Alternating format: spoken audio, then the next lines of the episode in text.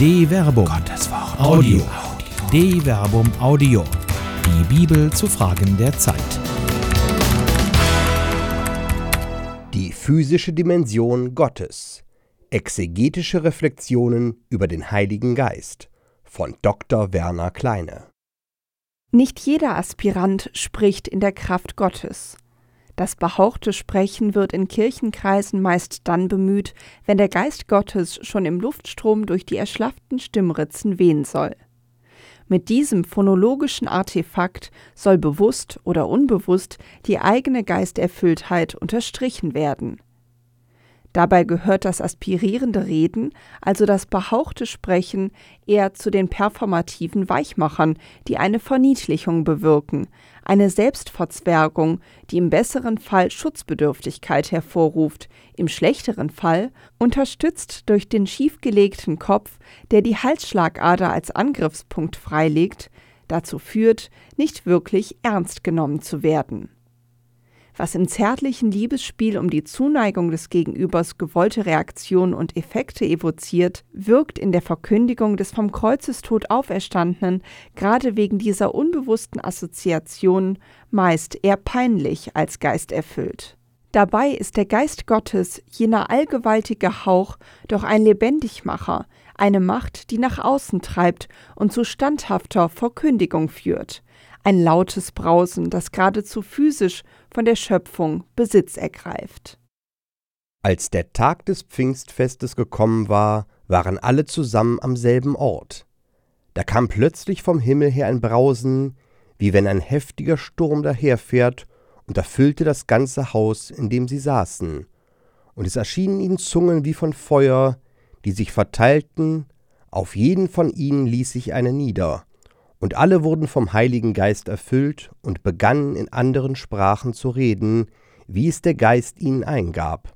Apostelgeschichte Kapitel 2, Vers 1 bis 4. Oft hört man, der Heilige Geist, jene dritte Person in der Einheit Gottes, sei schwer fassbar. Davon kann in der Schilderung des Pfingstereignisses ganz und gar nicht die Rede sein. Der Geist Gottes erscheint als Naturgewalt, als manifeste Macht, als alles ergreifende Kraft, kein säuselnder Hauch, sondern eher als Sturm, der neue Schneisen schlägt.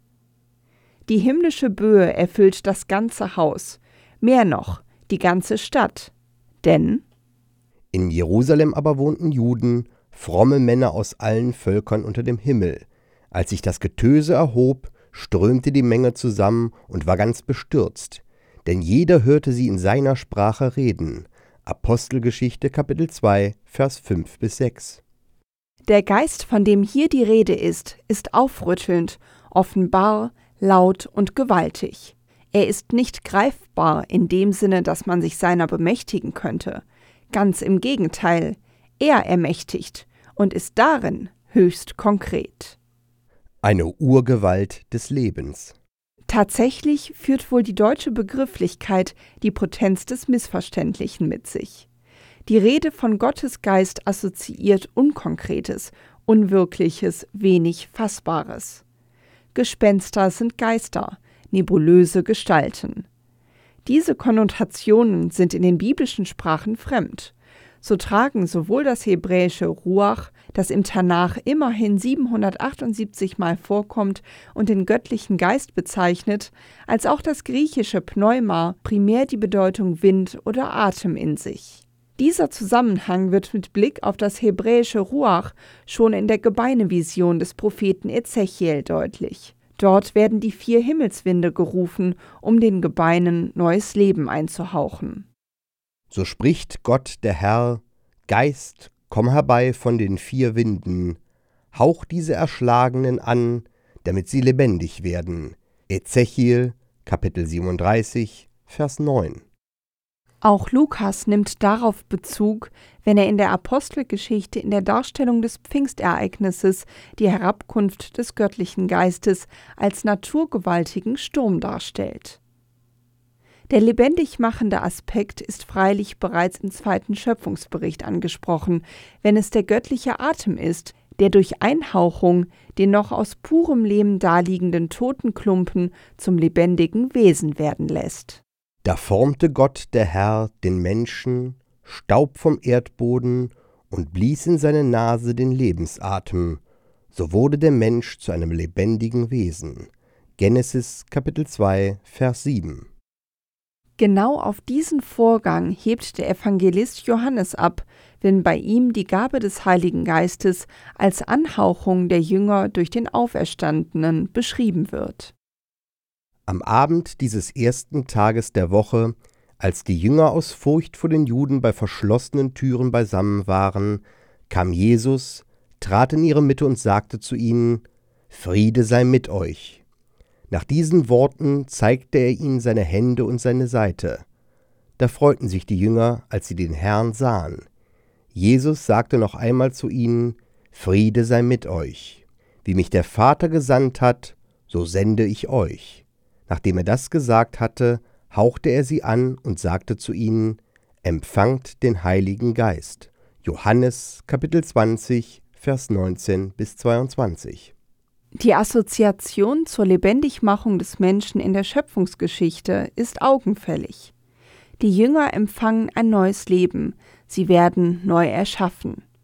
Was bei Lukas mit Wind und Sturmesbraus ein geradezu die ganze Schöpfung betreffendes Ereignis ist, wird hier in den Jüngern selbst konkretisiert.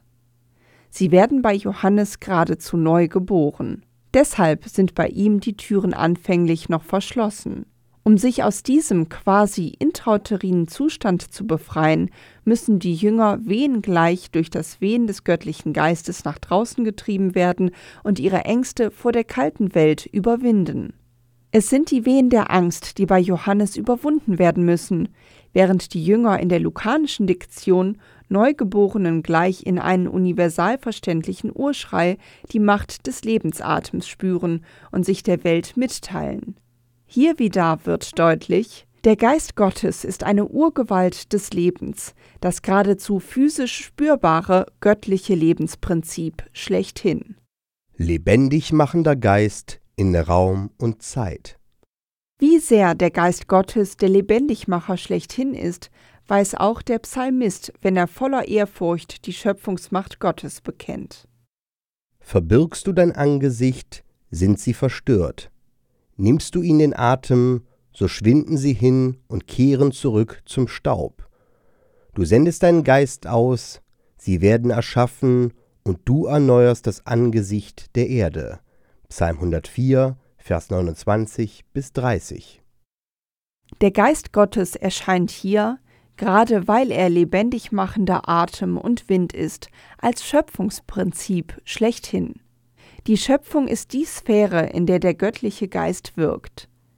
Dass er da Atem und Wind ist, zeigt, dass das sowohl für den Mikro- wie für den Makrokosmos gilt. Sowohl jedes einzelne Wesen empfängt sein Leben durch die Einhauchung des göttlichen Atems, was im Übrigen tiefgreifende Folgen für den Umgang mit allem, was atmet, zeitigt, als auch die Schöpfung als Ganzes in allen Dimensionen von Raum und Zeit existieren, als Wirkung des göttlichen Geistes. Genau diesen Aspekt konsequent ausfaltend schreibt Paulus deshalb an die Römer Ich bin nämlich überzeugt, dass die Leiden der gegenwärtigen Zeit nichts bedeuten im Vergleich zu der Herrlichkeit, die an uns offenbar werden soll.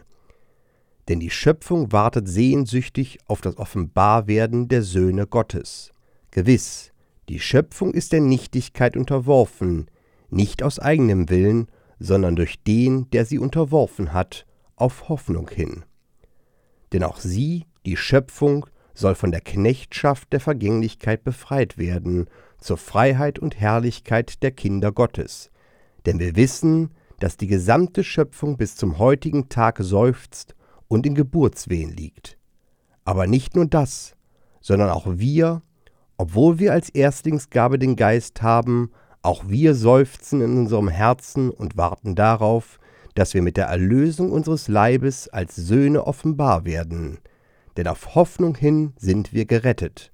Römer Kapitel 8, Vers 18 bis 24. Paulus spricht nicht ohne Grund von der gesamten Schöpfung, griechisch passa hektisis.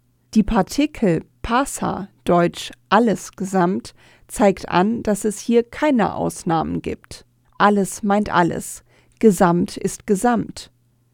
Sie ist als Ganzes von Geburtswehen erfasst. Das bedeutet aber auch, dass die Schöpfung eben noch nicht vollendet ist. Sie ist in vollem Gange auf ihr Ziel hin, die Vollendung in Gott selbst. Sein Geist ist der Lebendigmacher, der der Schöpfung als ganzes Leben einhaucht, der sie weiterschafft und ihr Existenz verleiht. Er ist der Raum- und Zeitgeist, der weht. Konkret physisch. So gesehen erscheint der Geist Gottes als physisches Wirkprinzip der Schöpfung, sowohl was den Mikro- als auch was den Makrokosmos betrifft. Tatsächlich bezeichnet das griechische Wort Physis die Natur, die Naturordnung oder auch die natürliche Eigenschaft. Wenn also der Geist Gottes als physisches Prinzip Zeit und Raum hervorbringt, erhält und vorantreibt, dann muss er konkret erkennbar sein. In der Tat konstatiert Paulus deshalb mit Blick auf die Heiden, also jene nichtjüdischen Völker, denen Gott sich nicht durch die Gabe der Weisung, der Torah, unmittelbar offenbart hat, denn wenn Heiden, die das Gesetz nicht haben, von Natur aus das tun, was im Gesetz gefordert ist, so sind sie, die das Gesetz nicht haben, sich selbst Gesetz.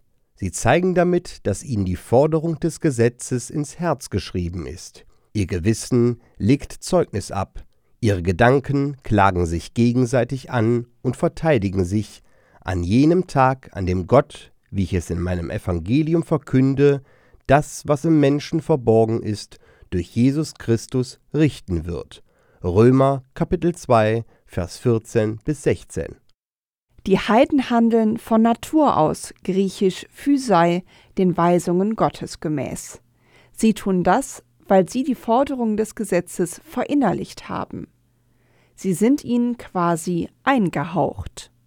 Körperlob diese geradezu phänomenologische Erkenntnis, die in Psalm 104, Vers 29 bis 30 vorgeprägt ist, wird wohl in der Gemeinde Antiochiens konsequent zu Ende gedacht.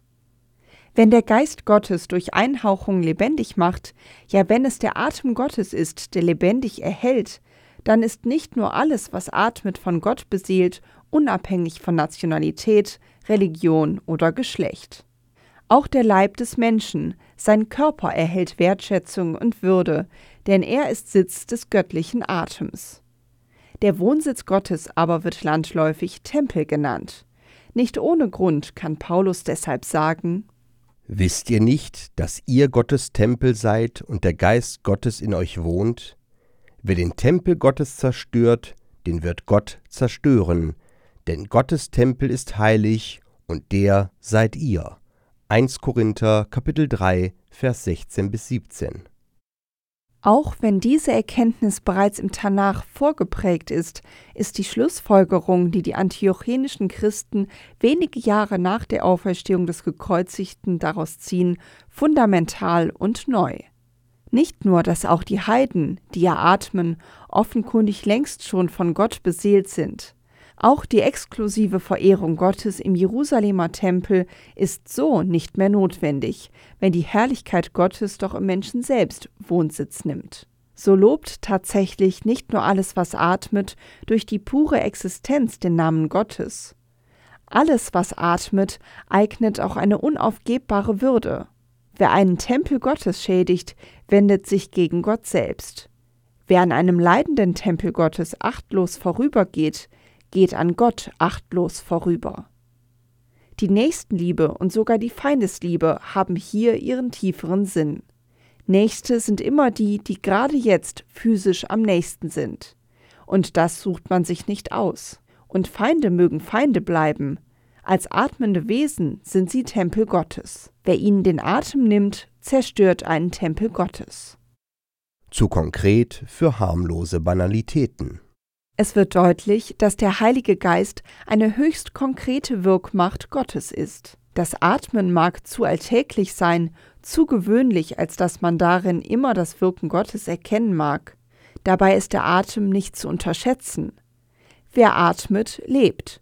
Wer nicht mehr atmet, ist tot.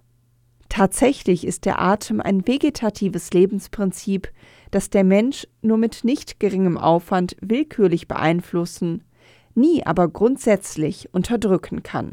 Vielmehr atmet er unwillkürlich selbst im Schlaf weiter, wenn Gott ihn in diesem schutzlosen Zustand gewissermaßen weiter lebendig erhält. Nicht ohne Grund betet die Kirche deshalb im Hymnus der Komplett, dem kirchlichen Nachtgebet Hüllt Schlaf die müden Glieder ein, lass uns in dir geborgen sein, und mach am Morgen uns bereit zum Lobe deiner Herrlichkeit. Es mag diese physisch-phänomenologische Beobachtung gewesen sein, die die antiochenischen Christen zu einer neuen Erkenntnis geführt hat. Seitdem bildet die Gemeinschaft derer, die sich dazu bekennen, dass es Gottes Geist ist, der lebendig macht, die Gemeinschaft der Kirche. Nicht ohne Grund ist im Nicäno-Konstantinopolitanaischen Glaubensbekenntnis der Artikel über den Heiligen Geist mit dem der Kirche verbunden. Ich glaube an den Heiligen Geist, der Herr ist und lebendig macht, der aus dem Vater und dem Sohn hervorgeht, der mit dem Vater und dem Sohn angebetet und verherrlicht wird, der gesprochen hat durch die Propheten und die eine heilige, katholische und apostolische Kirche. Auch in der Apostelgeschichte ergibt sich die Gründung der ersten Gemeinde letztlich aus dem Wirken des Geistes, das Petrus zur ersten Pfingstpredigt treibt, in deren Anschluss es heißt Als sie das hörten, traf es sie mitten ins Herz, und sie sagten zu Petrus und den übrigen Aposteln, Was wollen wir tun, Brüder? Petrus antwortete ihnen, Kehrt um, und jeder von euch lasse sich auf den Namen Jesu Christi taufen, zur Vergebung eurer Sünden.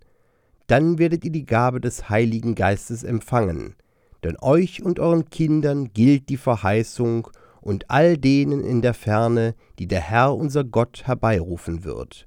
Mit noch vielen anderen Worten beschwor und ermahnte er sie, Lasst euch retten aus diesem verdorbenen Geschlecht. Die nun, die sein Wort annahmen, ließen sich taufen. An diesem Tag wurden ihrer Gemeinschaft etwa 3000 Menschen hinzugefügt. Sie hielten an der Lehre der Apostel fest und an der Gemeinschaft, am Brechen des Brotes und an den Gebeten. Apostelgeschichte Kapitel 2 Vers 37 bis 42 Der heilige Gast Die Kirche verdankt ihre konkrete Existenz also dem Wirken des Geistes. Er ist es auch, der die Christen in allen Zeiten immer wieder zu Werken der Nächstenliebe getrieben hat. Gerade weil der Leib als Tempel des Heiligen Geistes verstanden wird, spricht die Kirche von ihm auch als Hospice Animae, als Gast der Seele. Gott wohnt als Gast im Menschen.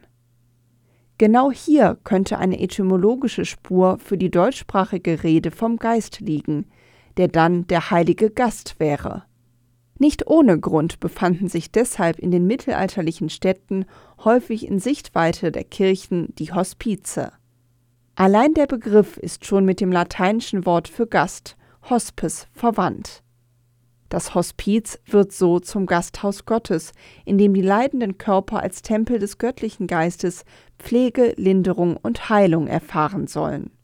Man war sich bewusst, dass die Anbetung Gottes nicht nur im Angesicht des Allerheiligsten in der Kirche geschah, sondern auch in der respektvollen Hinwendung zu den kranken Körpern als Tempel Gottes. Wer in der Kirche die Knie beugt, muss das auch vor den Armen und Kranken tun. Was ihr für einen meiner geringsten Brüder getan habt, das habt ihr mir getan. Matthäus Kapitel 25, Vers 40. All das ist von so großer, geradezu physischer Konkretion, dass man sich nur wundern kann, wenn auch heute noch Christen als Erfahrung des Heiligen Geistes eine entrückte Ekstase suchen, die sich im Sinn des Paulus nur als spirituelle Verwirrung zu erkennen gibt. Ich danke Gott, dass ich mehr als ihr alle in Zungen rede. Doch vor der Gemeinde will ich lieber fünf Worte mit meinem Verstand reden, um auch andere zu unterweisen, als zehntausend Worte in Zungen stammeln. Seid doch nicht Kinder an Einsicht, Brüder und Schwestern, seid unmündig an Bosheit, an Einsicht aber seid vollkommen. Im Gesetz steht, durch Leute, die anders und in anderen Sprachen reden, werde ich zu diesem Volk sprechen. Aber auch so werden sie nicht auf mich hören, spricht der Herr so ist Zungenreden ein Zeichen nicht für die Glaubenden, sondern für die Ungläubigen, prophetisches Reden aber ein Zeichen nicht für die Ungläubigen, sondern für die Glaubenden. Wenn also die ganze Gemeinde sich versammelt und alle in Zungen reden, und es kommen Unkundige oder Ungläubige herein, werden sie dann nicht sagen, ihr seid verrückt? Wenn aber alle prophetisch reden und ein Ungläubiger oder Unkundiger kommt herein, dann wird er von allen überführt, von allen geprüft, was in seinem Herzen verborgen ist, wird aufgedeckt. Und so wird er niederfallen auf sein Angesicht, Gott anbeten und bekennen, wahrhaftig, Gott ist bei euch. 1 Korinther Kapitel 14 Vers 18 bis 25 Haltung Wer wahrhaftig die konkrete Wirkmacht des göttlichen Geistes in der Welt erkannt hat, braucht keine Ekstase mehr. Er weiß, dass er Gott durch das Antlitz der Nächsten, seien sie Freundinnen, seien sie Feinde, erblickt. Er bzw. sie wird auch erkennen müssen, dass die Nächsten, seien sie Freunde, seien sie Feindinnen, durch sein bzw. ihr Antlitz Gott erkennen sollen. Der Leib ist das Medium, mit dem Gottes Geist in dieser Welt wirken kann. Spiritualität, das Wort kommt nicht ohne Grund von Spiritus, dem lateinischen Äquivalent des hebräischen Ruach und des griechischen Pneuma, ist deshalb kein Aspekt, den man hier und da produzieren könnte. Spiritualität in diesem Sinn verstanden ist eine grundständige Haltung, die um das beständige Wirken des Geistes im Mikro- und Makrokosmos der Schöpfung weiß. Eine Haltung, aus der heraus die Glaubenden beständig ihr Handeln und Reden bestimmen lassen, so dass das Leben der so Handelnden in sich zum beständigen Gebet wird. Darum tröstet einander, und einer baue den andern auf, wie ihr es schon tut. Wir bitten euch, Brüder und Schwestern, erkennt die an, die sich unter euch mühen und euch vorstehen im Herrn und euch zurechtweisen. Achtet sie äußerst hoch in Liebe wegen ihres Wirkens. Haltet Frieden untereinander. Wir ermahnen euch, Brüder und Schwestern, weist die zurecht, die ein unordentliches Leben führen, ermutigt die Ängstlichen, nehmt euch der Schwachen an, seid geduldig mit allen, seht zu, dass keiner dem andern Böses mit Bösem vergilt, sondern bemüht euch immer, einander und allen Gutes zu tun. Freut euch zu jeder Zeit, betet ohne Unterlass. Dankt für alles, denn das ist der Wille Gottes für euch in Christus Jesus. Löscht den Geist nicht aus, verachtet prophetisches Reden nicht, prüft alles und behaltet das Gute, meidet das Böse in jeder Gestalt. 1 Thessalonicher Kapitel 5, Vers 11 bis 22. Paulus fordert hier im Imperativ zu einer spirituellen, geisterfüllten Haltung auf. Imperative vertragen weder schräg gestellte Köpfe noch behauchtes Sprechen. Wer so redet, darf sich nicht wundern, wenn er nicht ernst genommen wird. Wer Gott begegnen will, der muss sich aufrichten und offenen Auges durch Raum und Zeit gehen. Er wird den erkennen, der die Welt erschaffen hat und durch die die Welt beständig lebendig ist. Einer ist es, der schafft, ein und derselbe, durch den geschaffen wird, und wieder derselbe, der lebendig macht. Wer den Weg umgekehrt geht, wird im Heiligen Geist durch den Sohn zum Vater finden. Es ist dieser eine Gott, durch den alles ist, war und sein wird. Es braucht keine großen spirituellen Übungen, ihn zu finden. Es reicht, dem Nächsten mit Respekt zu begegnen. Jedem Nächsten. Und das gilt auch und gerade physisch. Eine Produktion der Medienwerkstatt des katholischen Bildungswerks Wuppertal Solingen-Remscheid. Autor Dr. Werner Kleine. Sprecher Jana Turek und Marvin Dillmann.